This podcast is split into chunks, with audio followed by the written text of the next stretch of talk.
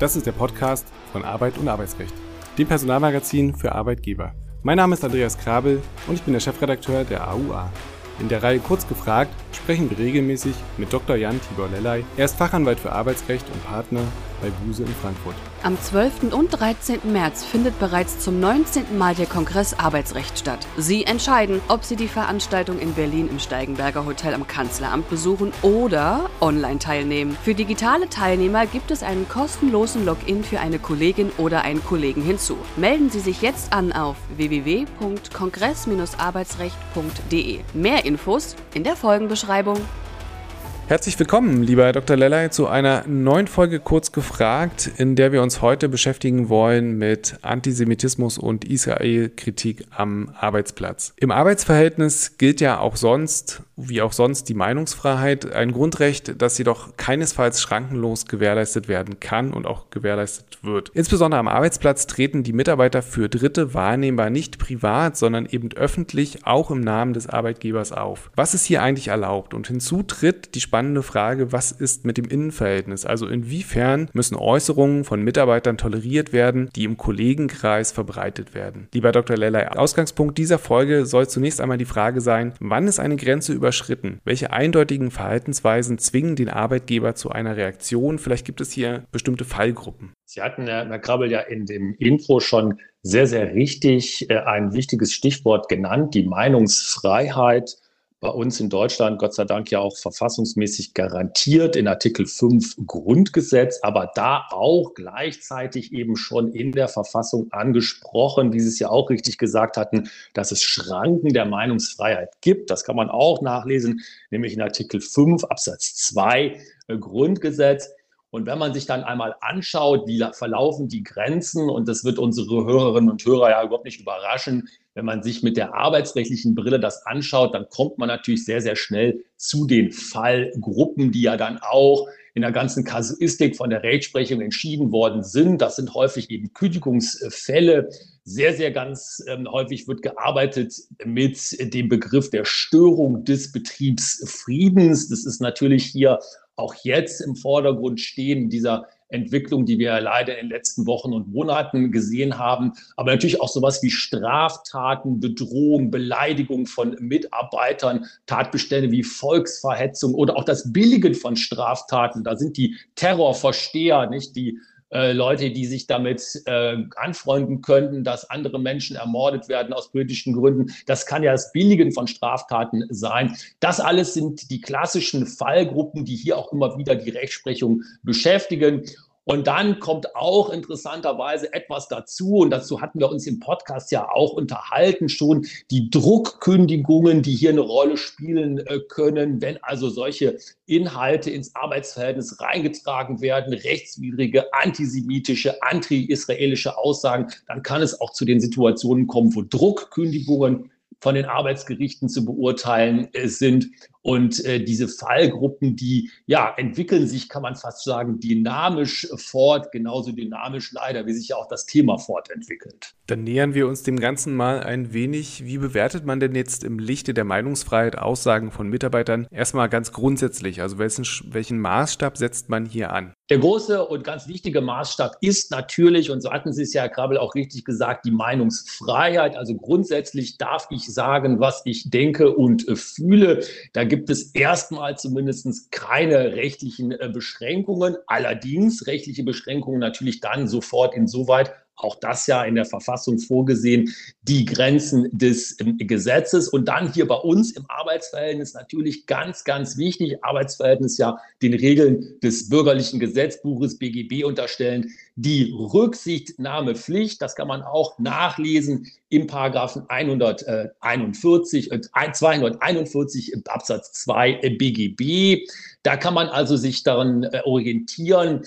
Und äh, die äh, schwierigen Sachverhalte, die dann kommen, sind ja häufig, wann ist es überschritten, wann ist die Rücksichtnahmepflicht verletzt und wann geht es in die äh, Kategorien zum Beispiel von Beleidigungen oder übler Nachrede äh, und ähm, Verleumdung über.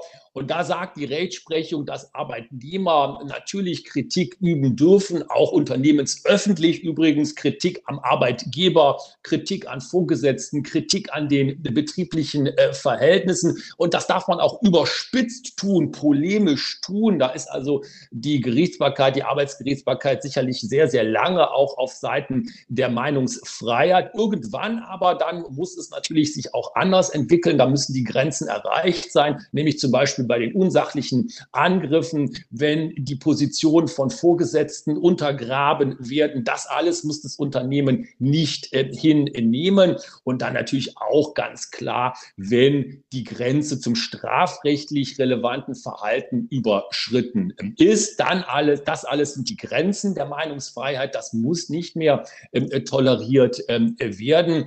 Aber prinzipiell kann man eben schon sagen, dass die Meinungsfreiheit natürlich weit reicht, auch zu Recht weit reicht und auch polemische Äußerungen abdeckt und auch eben nicht sanktioniert. Ja, und in diesem Sinne sollte man dann als Arbeitgeber natürlich die Graubereiche insbesondere prüfen im Lichte dieser Meinungsfreiheit. Kommen wir doch jetzt mal ganz konkret äh, zum aktuellen Problem. Wann fängt Antisemitismus an und wo hört Kritik an der Politik von Israel oder Israels auf? Können wir auf irgendwelche Definitionen zurückgreifen, um das Ganze greifbar zu machen? Ja, es gibt eine Definition, es gibt viele, viele Definitionen des Begriffs Antisemitismus. Man muss ja auch leider sagen, der Antisemitismus ist ein Phänomen, was äh, uns äh, nicht nur in Europa, aber vor allen Dingen in Europa und natürlich ganz besonders äh, furchtbar in Deutschland, aber schon seit vielen Jahrhunderten, muss man ja ganz offen sagen, begleitet.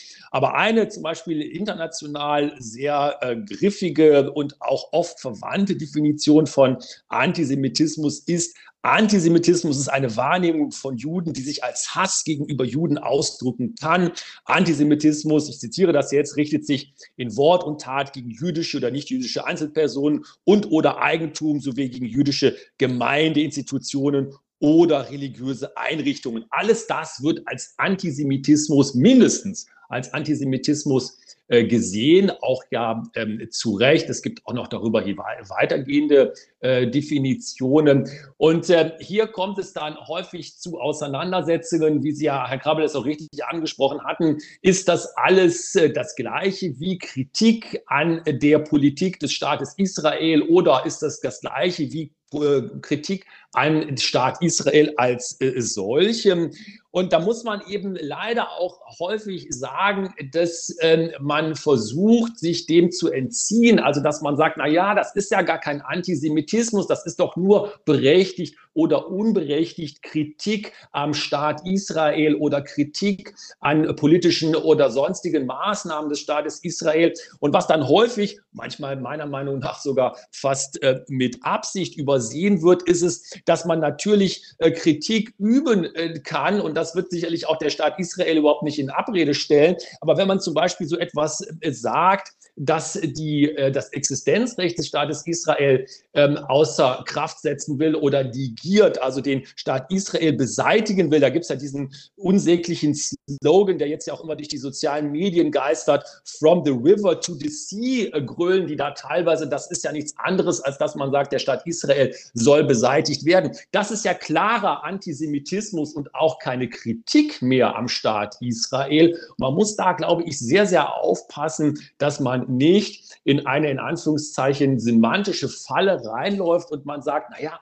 das ist doch hier nur die berechtigte Kritik und in Wirklichkeit vertritt man schon bewusst oder unbewusst antisemitische Positionen. Ja, dann stellt sich die Frage, ob man als Arbeitgeber nicht vielleicht in eindeutigen Fällen die Staatsanwaltschaft einschalten sollte, gegebenenfalls Anzeige erstatten sollte oder vielleicht sogar auch in uneindeutigen Fällen, um das Ganze relativ sauber, klar und öffentlich nicht vom Tisch zu haben, aber zumindest zu problematisieren. Ja, richtig. Dazu raten wir in der Praxis auch immer. Das wird übrigens auch in fast allen, zumindest den Fällen, die ich so über die Jahre immer wieder kennengelernt habe, getan. Es gibt ja dazu keine rechtliche Verpflichtung. Ich bin also hier in diesem Bereich von strafrechtlich relevanten Verhalten. Das kann ja alles strafrechtlich relevant sein. Volksverhetzungstatbestand, Paragraph 130 StGB ist hier oder kann hier einschlägig sein, ist auch in vielen äh, Kategorien einschlägig. Da gibt es aber keine Pflicht, Anzeige zu erstatten oder Strafantrag zu stellen. Wir raten in der Praxis aber immer dazu, und zwar aus zwei Gründen. Den ersten Grund, Herr Krabbel, hatten Sie gerade richtig auch schon genannt, nämlich, dass man sagt, naja, vielleicht ist der Fall nicht so ganz eindeutig und dann lassen wir es die Strafverfolgungsbehörden eben bewerten, war es Volksverhetzung ja oder nein, oder um auch eben ganz klar, wenn man es erkannt hat, dementsprechend auch dafür zu sorgen, dass hier entsprechend strafrechtlich sanktioniert wird, dieses Verhalten. Und ich habe mal ein wenig gekramt und einen Fall gefunden, der, der wurde zumindest entschieden am 5.9.2022. Das Arbeitsgericht Berlin hat dort in einer Entscheidung über die arbeitgeberseitige Kündigung wegen antisemitischer Äußerungen entschieden. Vielleicht können wir ganz kurz rekapitulieren, was ist dort passiert. Ja, ein ganz äh, spannender Fall. Also spannend spannend. Ähm, ich würde die Behauptung wagen, dass der vielleicht jetzt nach den ähm, Ereignissen äh, am 7. Oktober diesen Jahres, also äh, die Angriffe und äh, Morde, die in Israel da geschehen sind von Terroristen, dass der vielleicht anders entschieden würde, weil hier tatsächlich ein Fall auch mit ähm, ja einer erstmal wurde das gesagt anti-israelischen Kritik, die meiner Meinung nach aber schon und offensichtlich ja auch der Arbeitgeberin Meinung nach die äh, Grenze zum Antisemitismus überschritten hatte. Das Ganze spielte im öffentlich-rechtlichen Rundfunk und da war eine Arbeitnehmerin, eine Beschäftigte, die war zuständig für arabischsprachige Sendungen in dieser Rundfunkanstalt. Und da gab es eine Geschichte, also eine äh, Geschichte nach hinten entwickelt, was schon seit mehreren Jahren das immer wieder äh, in sehr, sehr äh, eigenartigen äh, und ähm, fast schon verstörenden Äußerungen Kritik an Israel geübt wurde, beziehungsweise an Vorgängen im Mittleren Osten. Da wurde dann zum Beispiel gesagt, der Zionismus sei ein Krebsgeschwür, was man entfernen müsste, oder Israel sei eine feindliche Existenz, oder es gäbe da eine menschenverachtende Besatzungsmacht und so weiter und so weiter. Das zog sich über Jahre hin. Und dann kam es ähm, irgendwann zu dem Zeitpunkt, zu der Zeit, äh, beziehungsweise im Jahr 2021 äh, zu dem Tropfen, der das Fass zum Überlaufen brachte. Und es wurde eine Kündigung ausgesprochen. Allerdings, ähm, und das ähm, muss man dann eben sagen, ging der Fall nicht so aus, wie man sich das vielleicht heute ähm, erwünscht hätte oder wie man es auch erwartet hätte. Interessanterweise wurde dann über anderen Medien über den Fall auch äh, gesprochen. Da wurde nämlich dann zum Beispiel von der Süddeutschen Zeitung berichtet, äh, und es wurde gesagt, der Sender schaut weg äh, bei diesen antisemitischen äh, Umtrieben. Ähm, und das Ganze, naja, das Ganze endete dann vom Arbeitsgericht. Ja, und da ähm, interessiert uns natürlich, wie hat das Gericht entschieden und vor allem war der Fall damit erledigt? Der Fall war nicht erledigt, der ging nämlich noch in die nächste Instanz zum LAG Berlin-Brandenburg und beides Male wurde im Ergebnis des Arbeitsverhältnisses beziehungsweise das Beschäftigungsverhältnis als nicht beendet angesehen. Man kann, und das ist, finde ich, das, die positiven Aspekte dieser beiden äh, Urteile, es wurde klar festgehalten, dass antisemitische und anti-israelische Äußerungen natürlich arbeitsvertragliche Pflichtverletzungen äh, dastehen, darstellen und dementsprechend auch außerordentliche Kündigungsgründe an sich darstellen können. Unsere Hörerinnen und Hörer kennen das, der Paragraph 626 Absatz 1 BGB, der hat ja diese mehrstufige Prüfung, da wird immer erst geprüft der außerordentliche Kündigungsgrund an sich. Und dann muss man den Einzelfall eben betrachten. Und ähm, hier kamen die Gerichte und deswegen wage ich die Voraussage oder die Einschätzung, dass das heute vielleicht anders entschieden würde nach dem 7. Oktober diesen Jahres, also seit den Vorfällen in Israel. Aber da kamen die Gerichte insgesamt zu dem Ergebnis, dass das nicht ausreicht für die fristlose Kündigung. Da werden dann die einzelnen Aspekte des Falls beurteilt und eingestellt. Ich bin der Meinung, das hätte man auch anders sehen können, aber so wurde es dann im Ergebnis auch von der zweiten Instanz entschieden. Da steckt vermutlich auch so ein bisschen ein anderes Problem drin, was wir regelmäßig haben. Denn ähm, wenn ich einen langjährigen Mitarbeiter habe, brauche ich ja einen relativ triftigen Grund. Also welches Problem gibt es da ganz grundsätzlich, wenn ich Mitarbeiter kündigen möchte, insbesondere fristlos, die langjährig im Unternehmen tätig sind? Das sind ähm, die Kategorien, ähm, ähm wir haben das hier auch im Podcast ja schon äh, zu Recht einige Male auch angesprochen, ähm, des, ähm, der Bagatelldelikte, da spielt es häufig eine große Rolle und äh, teilweise arbeitet ja das Bundesarbeitsgericht auch mit dieser Rechtsfigur, die übrigens ja umstritten ist, aber trotzdem hat das Bundesarbeitsgericht die eingeführt des sogenannten Vertrauenskapitals. Also da wird ein Vertrauenskapital aus Sicht des BAG gebildet im Arbeitsverhältnis. Über viele Jahre entwickelt sich das dann. Und dieses Kapital, das kann man dann, um an diesem etwas schiefen Bild zu bleiben, nicht ohne weiteres oder mit einem Vorfall aufbrauchen oder zumindest nicht ohne weiteres. Und dann kann das eben dazu führen, dass die fristlose Kündigung in langjährigen Arbeitsverhältnissen immer schwieriger wird. Und auch in dem Fall, den wir ja hier hatten beim Arbeitsgericht in Berlin und danach beim LAG Berlin-Brandenburg, konnte man ja, und das ist sicherlich ein Aspekt, auf eine Geschichte dieser Äußerungen zurücksehen, nämlich seit dem Jahr 2014, also seit fast zehn Jahren, hatte sich ja diese Mitarbeiterin so geäußert. Deswegen wurde ja auch der Sender so kritisiert. Man sagte, der schaut weg, der macht das schon seit Jahren, guckt da da nicht richtig hin, die macht das schon seit Jahren, diese antisemitischen Äußerungen und ihr habt bisher nichts getan. Und da kann man natürlich dann sagen, das ist ein Vertrauenskapital, wobei das natürlich der Begriff hier Vertrauenskapital bei solchen Äußerungen, ähm, das tut einem ja fast ein bisschen weh, wenn man das dann auf der Zunge liegen hat. Aber tatsächlich spielt es in diesen äh, Konstellationen häufig eine Rolle mit der Faustformel, je länger die Leute dabei sind, desto mehr Vertrauenskapital haben sie. Also immer natürlich, wenn das Arbeitsverhältnis nicht belastet ist und desto schwieriger sind sie dann möglicherweise außerordentlich kündbar, weil sie eben dieses Vertrauenskapital aufgebaut haben. Das heißt, man äh, tut gut daran, rechtzeitig einzugreifen. Wie kann denn der Arbeitgeber, und das ist ja eigentlich der erste Schritt äh, vor dem Schritt, den wir ja gerade tun, und der wichtigste Schritt, wie kann der Arbeitgeber die getätigten Äußerungen für den Prozess darlegen und beweisen? Also in dem Fall vor dem Arbeitsgericht und Landesarbeitsgericht Berlin-Brandenburg war es ja relativ simpel, glaube ich, weil das vor der Kamera geschehen ist. Aber wie passiert das im normalen Arbeitsverhältnis? Ja, eine gute Nachricht äh, in diesem Bereich. In dem Bereich gibt es ja leider nicht so furchtbar viele gute Nachrichten, aber da gibt es es eine gute, in Anführungszeichen, gute Nachricht. Das ist nämlich die, dass sich hier in, den, äh, in der letzten Zeit ganz große Erleichterungen äh, ergeben haben für viele Unternehmen. Warum nämlich? Weil viele dieser Menschen, die sich so äußern, antisemitisch, anti-israelisch,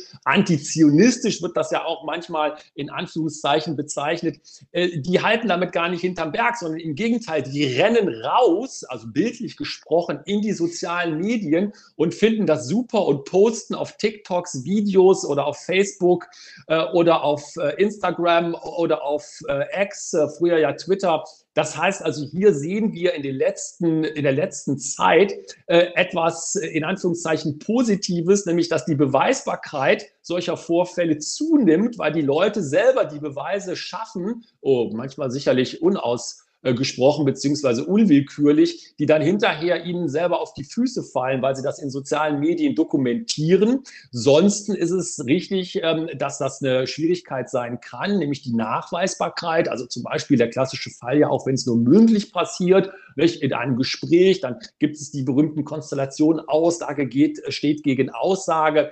Ähm, und da ist es ja prinzipiell immer so, die Arbeitgeberin, die die Kündigung aussprechen möchte, die muss im Prozess darlegen und auch beweisen, also sagen, was passiert ist und das, wenn es bestritten wird, auch beweisen können. Das ist häufig schwierig. Allerdings in letzter Zeit etwas weniger schwierig durch äh, dieses ähm, fast schon, naja, man muss sagen, äh, etwas selbstzerstörerisch kann man ja sagen, dokumentieren unbewusst, was die Leute in den sozialen Medien machen. Und das muss man ja nur noch runterziehen und dann hat man die Beweise auf der Hand. Ja, das stimmt. Das ist in dem Fall natürlich wirklich ähm, relativ simpel. Aber welche Schritte sind bei internen Ermittlungen bzw. der Aufklärung des Sachverhalts einzuhalten und welche Rolle spielt dabei der Vorgesetzte? Ja, wir haben ja, ja immer bei den ähm, internen Ermittlungen und ähm, letztendlich, das muss man ja auch mal sagen, handelt es sich ja auch bei diesen Dingen ähm, im Ergebnis um Compliance-Vorfälle. Deswegen gilt ja hier unser berühmter Dreiklang, unser dreischrittige Prüfung für die Aufklärung von solchen Sachverhalten, von Compliance-Sachverhalten durch interne Ermittlungen. Der gilt also das ist der erste Schritt. Da wird also erstmal geprüft, welche Hinweise haben wir denn bekommen. Das wird rechtlich überprüft. Ist das substanziell belastbar? Ähm, gibt es zumindest einen in Anführungszeichen Anfangsverdacht? Ähm, also in vielen der Fälle, die wir hier heute besprochen haben, gibt es den nämlich ganz konkret, zum Beispiel durch Postings in sozialen Medien, die man auch sofort zuordnen kann und die an Eindeutigkeit häufig überhaupt nicht zu überbieten ähm, sind. Also das ist aber trotzdem natürlich der erste Schritt, die Prüfung der eingegangenen Hinweise, des eingegangenen Sachverhalts, auch juristische Prüfung schon. Dann geht man dann über in äh, den äh, zweiten Schritt, dann wird der Sachverhalt eben untersucht und zwar nach allen Seiten hin, ähm, auch auf die, äh, an die Seite hin, dass man den Betroffenen, und zwar allen Betroffenen, sowohl denjenigen, denen es vorgeworfen wird, auch als sonstige Beteiligte, die werden angehört. Da werden also auch die entsprechenden Informationen eingeholt, um ein äh, wirklich rundes Bild des Sachverhalts zu gewinnen und dementsprechend ähm, auch auf einer soliden Tatsachengrundlage entscheiden zu können. Und dann sind wir auch schon beim dritten Schritt. Das ist nämlich der Abschluss der Untersuchung, ähm, möglicherweise auch mit rechtlicher Unterstützung, auch möglicherweise mit externer rechtlicher Unterstützung aber da die finale Bewertung des Sachverhalts und dann auch die Entscheidung, wie man denn nun reagiert. Es kann ja sein, leider muss man häufig sagen, zumindest in letzter Zeit bestätigt sich sich alles, ist also ganz wenig nur noch der Fall gewesen, dass man sagen kann, na ja, an der Sache war nichts dran, sondern im Gegenteil, es bestätigt sich und wenn es sich bestätigt, dann muss entschieden werden, was man tut, welche Maßnahmen man einleitet, auch arbeitsrechtliche Maßnahmen, Abmahnung, Kündigung, außerordentlich oder ordentlich und dementsprechend das Untersuchungsergebnis dann verwerten und damit auch die Untersuchung abschließen. Kommen denn bei antisemitischen Äußerungen innerhalb oder außerhalb des Betriebs, wir schauen mal, ob das überhaupt eine Rolle spielt, da zu differenzieren, überhaupt andere Sanktionsmöglichkeiten in Betracht? Also ähm, das Vertrauenskapital finde ich, kann man da ja kaum noch in die Waagschale werfen. Ja, das ist richtig. Und ich denke, hier spielt ja auch ähm, eine Rolle, äh, dass es ähm, auch gesetzliche Regelungen ähm, dazu gibt, wie die Arbeitgeberin sich zu verhalten hat. Denn wenn wir uns einmal das allgemeine Gleichbehandlungsgesetz anschauen, dann finden wir sehr, sehr schnell heraus, dass diese Fälle auch unter dem AGG, dem Allgemeinen Gleichbehandlungsgesetz, relevant sind. Und im AGG gibt es einen Paragraphen 12 Absatz 3, der die Arbeitgeberin, das Unternehmen auffordert, Maßnahmen einzuleiten, um derartige Diskriminierungen, das sind ja letztendlich auch Diskriminierungshandlungen, zu unterbinden und dafür zu sorgen, dass das nicht wieder vorkommt. Ich will hier nicht äh, der Lösung mit dem Holzhammer in allen Fällen äh, das Wort reden. Es mag sicherlich ähm, Konstellationen geben, wo es äh, unter der Schwelle einer Kündigung bleiben kann. Das wäre dann ja häufig eine Abmahnung. Äh, solche Fälle hat man äh, interessanterweise äh, auch in letzter Zeit ein bisschen im Profifußball gesehen. Nicht? Da wurden dann sogenannte ähm, äh, Krisengespräche haben die das da genannt. Nicht? Ein großer bekannter äh, deutscher Fußballclub hatte ja da Schwierigkeiten mit äh, Spielern oder einem Spieler, der ja auch in solche Dinge verwickelt war. Äh, und da wurden Krisengespräche anberaumt. Ähm, das ist sicherlich ein Sonderfall, aber immerhin, da gab es also nicht sofort die Beendigung der Zusammenarbeit. Im Arbeitsverhältnis würde man ja da von der Kündigung sprechen. Also das ist nicht zwingend, dass gekündigt wird. Zwingend ist meiner Meinung nach, und das ergibt sich aus dem Gesetz, Paragraph 12 Absatz 3 AGG, dass Maßnahmen ergriffen werden. Das kann dann auch eine Abmahnung noch sein. In vielen Fällen wird es nicht mehr ausreichen. Und äh, die richtige Unterscheidung, Herr Krabbel, die Sie ja ansprachen, zwischen außerhalb und innerhalb des Betriebs, die muss man, denke ich, schon noch äh, treffen, äh, auch in diesen sehr, sehr problematischen Fällen. Aber es ist ja nach wie vor, und diese Regeln gelten ja auch hier, ein Unterschied, ob das in Anführungszeichen im Privatbereich passiert oder ob es wirklich im Betrieb ist. Der Betrieb hat äh, die, den Betriebsfrieden zu wahren, hat die Kolleginnen und Kollegen zu schützen. Draußen kann es etwas anderes sein. Allerdings hier auch größte Vorsicht, weil diese Fälle ja doch sehr, sehr schwerwiegend sind. Ja, das würde ich gerne noch ein kleines bisschen vertiefen. Wir sind ein bisschen über der normalen Zeit, aber ich finde, das ist dem Thema äh, mehr als angemessen und deshalb möchte ich die letzten Fragen in jedem Fall noch stellen. Zum einen wäre das das Verhalten von Mitarbeitern. Das kommt ja nicht aus heiterem Himmel. Also wie sensibel kann und muss ein Arbeitgeber, ein Unternehmen schon präventiv sein oder was kann das Unternehmen mit seiner Kultur beispielsweise präventiv bewirken? Was, welche Ver Verpflichtungen hat man da? Ja, es ist da eines unserer wichtigen Themen ja hier im Podcast auch immer wieder, die Unternehmenskultur. Äh, man muss sich die Frage stellen im äh, Unternehmen, äh, was haben wir falsch gemacht, wenn so etwas zumindest über Einzelfälle hinausgehend hochkommt, also Antisemitismus oder äh, solche strafrechtlich relevanten äh, Äußerungen. Eine gute Unternehmenskultur kann so etwas meiner Meinung nach nicht komplett verhindern. Sie kann aber das zumindest begrenzen und kann auch klare Zeichen setzen. Im optimalen Fall wird sie es vollständig verhindern, aber äh, man kann da natürlich nie für alle Kolleginnen und Kollegen in der Belegschaft äh, sprechen. Fakt ist auch, dass eine offene und inklusive ähm, Unternehmenskultur eine von äh, Anti- Diskriminierung äh, geprägte Unternehmenskultur ist natürlich solchen Äußerungen und auch solchen Denkarten sehr, sehr schwer macht, sich im Betrieb zu verbreiten und auch Anhänger im Betrieb zu äh, gewinnen. Ähm, aber es ist äh, sicherlich äh, etwas, was eine schwierige Aufgabe ist, weil solche Dinge ja auch äh, teilweise von außen in die Betriebe hineingetragen äh, werden. Ähm, nicht ganz so in, in Anführungszeichen ähm, mit den alten Themen, die wir ja auch äh, in der, im Januarheft von der AUA, der AUA kurz angesprochen hatten, die Aktivisten im Betrieb Betrieb, da ging es mehr um gesellschaftliche Trends. Das sind ja auch leider, muss man sagen, gesellschaftliche Trends, mit denen wir hier zu tun haben. Und das reflektiert teilweise auf die Unternehmenskultur. Aber wenn die Unternehmenskultur in einer bestimmten Art und Weise aufgestellt ist, kann sie auf jeden Fall da auch einen Damm bilden, um solche Dinge nicht einreißen zu lassen. Und jetzt haben Sie bei einem Bundesliga-Verein aus Süddeutschland äh, schon gesprochen. Das würde ich gerne nochmal aufgreifen. Sollten Arbeitgeber öffentlich Stellung beziehen? Also in dem Fall war es natürlich sinnvoll und äh, musste etwas getan werden. Man kann jetzt schauen, ob das sinnvoll war oder nicht sinnvoll war, das so zu lösen. Aber was ist da der richtige Weg? Also sowohl im Vorfeld als auch nach einem bekannt gewordenen Fall im Betrieb? Das ist äh, eine sehr, sehr schwere Frage. Ich kenne es aus der Beratung Beratungspraxis und das kann ich auch nachvollziehen, so, dass viele Unternehmen, die sehr klar Stellung beziehen und sich gegen Antisemitismus im Betrieb stellen, auch sofort Maßnahmen ergreifen, äh, um äh, das zu beenden und auch präventive Maßnahmen zu ergreifen, sich trotzdem schwer tun mit öffentlicher Stellungnahme. Warum tun die sich schwer? Weil man sich wünscht, und das kann ich menschlich nachvollziehen, weil man sich wünscht, dass es nicht in die Öffentlichkeit kommen soll, dass man denkt, Mensch, wir lösen das hier intern und äh, vielleicht ist es ja gar nicht so, dass es nach außen dringt, dass es nach außen auf uns reflektiert.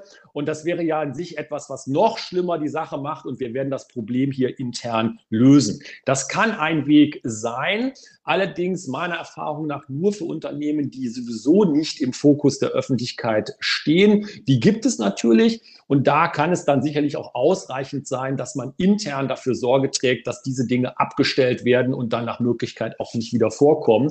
Wenn man allerdings als Unternehmen, als Arbeitgeberin sowieso in der Öffentlichkeit steht, ist man meiner Meinung nach immer gut beraten, auch präventiv an die Öffentlichkeit zu gehen, weil diese Dinge rauskommen können, untechnisch gesprochen rauskommen können. Und dann ist es noch schlimmer, wenn nämlich gesagt wird, na ja, die haben das gewusst und haben äh, zwar intern was dagegen gemacht, aber sich doch nicht richtig dagegen auch bekannt. Das Risiko sollte man nicht eingehen. Da sollte man also präventiv auch nach außen kommunizieren. Das muss ja nicht direkt mit einer ganzen Kampagne sein, aber doch eindeutig nach außen und öffentlich dann Stellung beziehen, dass man die richtigen Dinge getan hat. Ja, ganz herzlichen Dank, lieber Dr. Lellay, ähm, für diese Folge. Wir haben uns ein bisschen mehr Zeit genommen. Wie gesagt, ich finde das angemessen und ich hoffe, wir haben ein bisschen Klarheit geschaffen, was das Thema angeht, das leider im Moment sehr aktuell ist. Herzlichen Dank. Wir hören uns beim nächsten Mal. Tschüss, bis dahin. Dankeschön. Tschüss. Mit einem Werbespot in der Kurz gefragt Serie können Sie Ihrem Unternehmen einen neuen Anstrich verpassen. Einfach eine Mail an aua.anzeigen@husmedien.de oder nähere Informationen in den Show Notes.